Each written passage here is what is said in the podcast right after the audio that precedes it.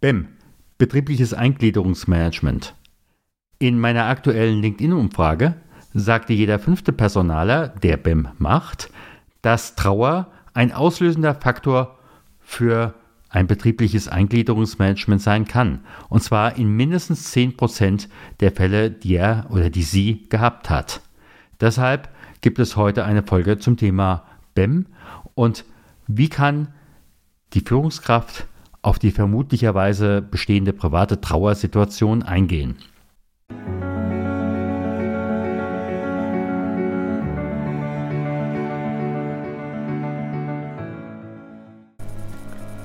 Herzlich willkommen bei Das Schwere leicht gesagt, dem Podcast des Trauermanagers.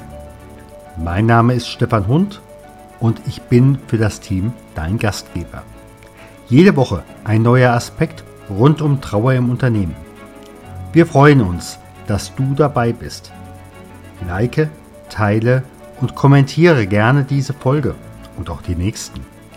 Deine Anregungen und Ideen erreichen uns immer über podcast.trauer-manager.de. Zu jeder Episode gibt es Shownotes mit nützlichen Informationen rund um die Sendung oder auch mal das ein oder andere Goodie. Im Namen des Teams grüße ich dich herzlich. Dein Stefan Hund.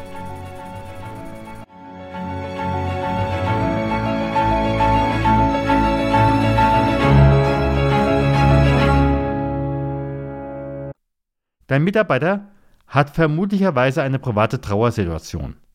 Wie kannst du als Führungskraft darauf reagieren? Erstens, gehe auf deinen Mitarbeiter zu. Sprich ihn vorsichtig auf eine mögliche Trauersituation an. Und ganz klar, solltest du mit deiner Vermutung richtig liegen, dann wird dir dein Mitarbeiter im Anschluss erste Hinweise geben. Das kann direkt sein, Erfahrungsgemäß ist es aber dann eher so, dass es so ein, zwei Tage später durchrieselt. Spätestens dann, wenn man einfach nicht, noch nicht so weit ist, darüber offen reden zu können. Wenn das so ist, biete ihm direkt zeitnah einen Gesprächstermin an. Und diesen Termin, ganz klar, den kann er annehmen, kann auch eine weitere Person mit dazu bringen, kann aber auch sagen, hm, möchte ich im Augenblick noch nicht drüber reden. Gehen wir auf die andere Seite. Würdest du schweigen, dann wird sein Gefühl des Nicht-Gesehen-Werdens, der Unsicherheit, des Alleingelassenseins, des Ausgeliefertseins bis hin zur Ausgrenzung genährt werden. Denn äh, ganz klar, wenn jemand Trauer hat, dann wird es auch die Umgebung merken und dann passiert etwas im Team. Und möglicherweise wird es Unterstützung sein. Häufig ist es aber eher da möchte ich nicht rangehen. Denn in dem Moment, wo dieses nicht gesehen werden passiert, dann steigert das in der Regel den inneren Druck, die Verzweiflung, manchmal auch den Abstand zu dir als Führungskraft oder auch zu deinem Unternehmen.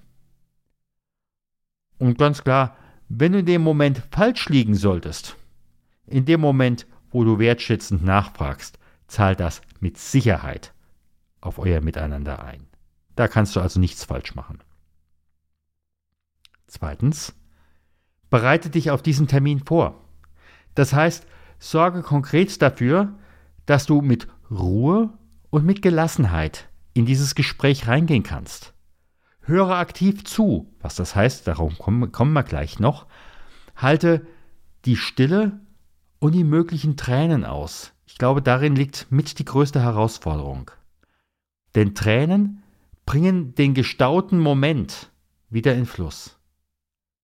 Und einfach ein praktischer Hinweis, halte verdeckt Taschentücher griffbereit. Manch einer hat vor so einem Gespräch Angst, manche Führungskraft. Angst, mache ich vielleicht was falsch. Aber mh, hm, alle Führungskräfte, mit denen ich gesprochen habe oder auch die Gespräche, die ich selbst geführt habe, je präsenter, je aufmerksamer du bist, desto empathischer kannst du sein, kannst du auf deine Mitarbeiter zugehen, kannst zuhören. Und genau das macht es aus. Sei bereit für die Stille. Es kann auch wirklich mal sein, dass mal eine Minute nichts gesagt wird. Es kann auch sein, dass dein Gegenüber, dass deine Träne kullert oder geschluchzt wird. Das kannst du aushalten. Solltest dich halt vorher darauf einstellen. Häufig ist hier das Nonverbale lauter als jegliches Wort, während Worthülsen, und das muss ich auch ganz klar sagen, oder gar Plattitüden, das Gespräch zunächst unsichtbar, aber faktisch beenden. Mein dritter Punkt. Fünf Punkte des aktiven Zuhörens in der Trauersituation. Was heißt in dem Moment aktives Zuhören? Erstens, paraphrasieren. Was heißt das? Du gibst mit eigenen Worten wieder, was du eben gerade von deinem Mitarbeiter verstanden hast. In der Regel wird der Mitarbeiter dir zustimmen und ihr könnt über das nächste sprechen. Oder er kann eben halt, oder sie kann das nächste erzählen. Das zweite ist verbalisieren. Gib die vom Mitarbeiter angedeuteten Emotionen mit eigenen Worten als Angebot wieder. Im Sinne von, ja, ich, ich, spüre, ich spüre die Trauer oder das macht mich auch total fertig. Oder wie auch immer diese Situation in dem Moment ist, wenn es der andere nicht direkt ausspricht, möglicherweise gib ihm ein Stichwort. Nachfragen. Nachfragen dient einerseits dem Verständnis und ermuntert den anderen auch weiterzusprechen. Löst meistens aus, der interessiert sich ja wirklich für mich. Das ist ja nicht nur erzähl's der Parkuhr. Allerdings, und da ist für mich immer so diese Grenze, versuche nicht etwas zu erfragen, was der andere nicht sagen will oder nicht sagen kann. Es ist wichtig, dass über den Verstorbenen gesprochen werden darf. Darin lebt ja dieser für den Trauernden weiter. Aber ein insistierendes Nachfragen, beispielsweise über die Todesumstände, nee, lass es lieber. Also in der Regel führt das zu Verwirrung. Viertens, aktives Zuhören bedeutet auch mit Gesten zu signalisieren, du hast dein Gegenüber verstanden. Bedenke immer, jemanden zu ver verstanden zu haben, bedeutet nicht mit ihm einverstanden zu sein. Der fünfte Punkt, zusammenfassen. Gerade wenn es darum geht, welche Schritte geht man jetzt gemeinsam, gerade auch gegenüber den Kollegen oder äh, sonst innerhalb des Unternehmens, dann ist eine regelmäßige Zusammenfassung wichtig, vielleicht sogar schriftlich. Sie führt später in das mögliche Gesprächsprotokoll, inklusive der Frage, was wird von diesem Gespräch, von wem, an wen kommuniziert. Jetzt war ich eben gerade beim aktiven Zuhören. Der vierte Punkt heißt für mich Zurückweisung. Nie in dieser Situation persönlich nehmen. Manche Angebote, die du als Führungskraft gibst, werden möglicherweise von dem Trauernden in diesem Moment schroff zurückgewiesen. Hab in dem Moment einfach im Blick, dass vieles auf einmal auf diesen Mitarbeiter einprasselt. Und das kann den einen oder die andere Trauernde einfach wirklich überfordern. Und dann kommt im Endeffekt dieser Schutzmechanismus, äh, diese Abwehrhaltung, äh, manchmal ganz, ganz schroff gegen alles und jeden, aber das hat gar nichts mit dir zu tun, sondern einfach auch mit der Überforderung. Es ist genug. Ich kann im Augenblick nicht mehr. Ich brauche im Augenblick einfach erstmal Luft durchzuatmen oder wie auch immer. Es wird mir einfach zu viel. Das heißt also, Zurückweisung bitte nicht persönlich nehmen. Und mein fünfter Punkt an dieser Stelle ist so dieses Thema Nähe und Distanz. Gerade in der Trauersituation ein besonders heikles Thema. Gerade dann, wenn du möglicherweise eine ältere Führungskraft bist, so dieser Klassiker ist natürlich äh, die Führungskraft, äh, die alten weißen Männer, so um die 60, wie meiner einer. Und dann habe ich die junge äh, Mitarbeiterin mit 22, die jetzt in dem Moment in den Arm zu nehmen. Einen in den Arm nehmen kann in der privaten, in der eingeübten Situation eine wichtige Unterstützung sein.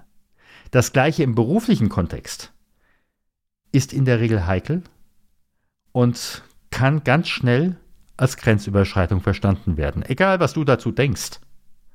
Möglicherweise weniger vom Trauernden als von den Umstehenden.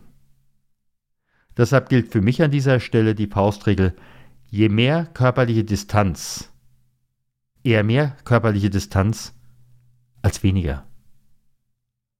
Und sollte ein in den Arm nehmen aus der Situation heraus angebracht sein, dann so vielfach auch meine oder auch die Erfahrung der Kollegen, frage vorher deutlich auch die Umstehenden, dass es die Umstehenden mitbekommen, äh, um die Erlaubnis.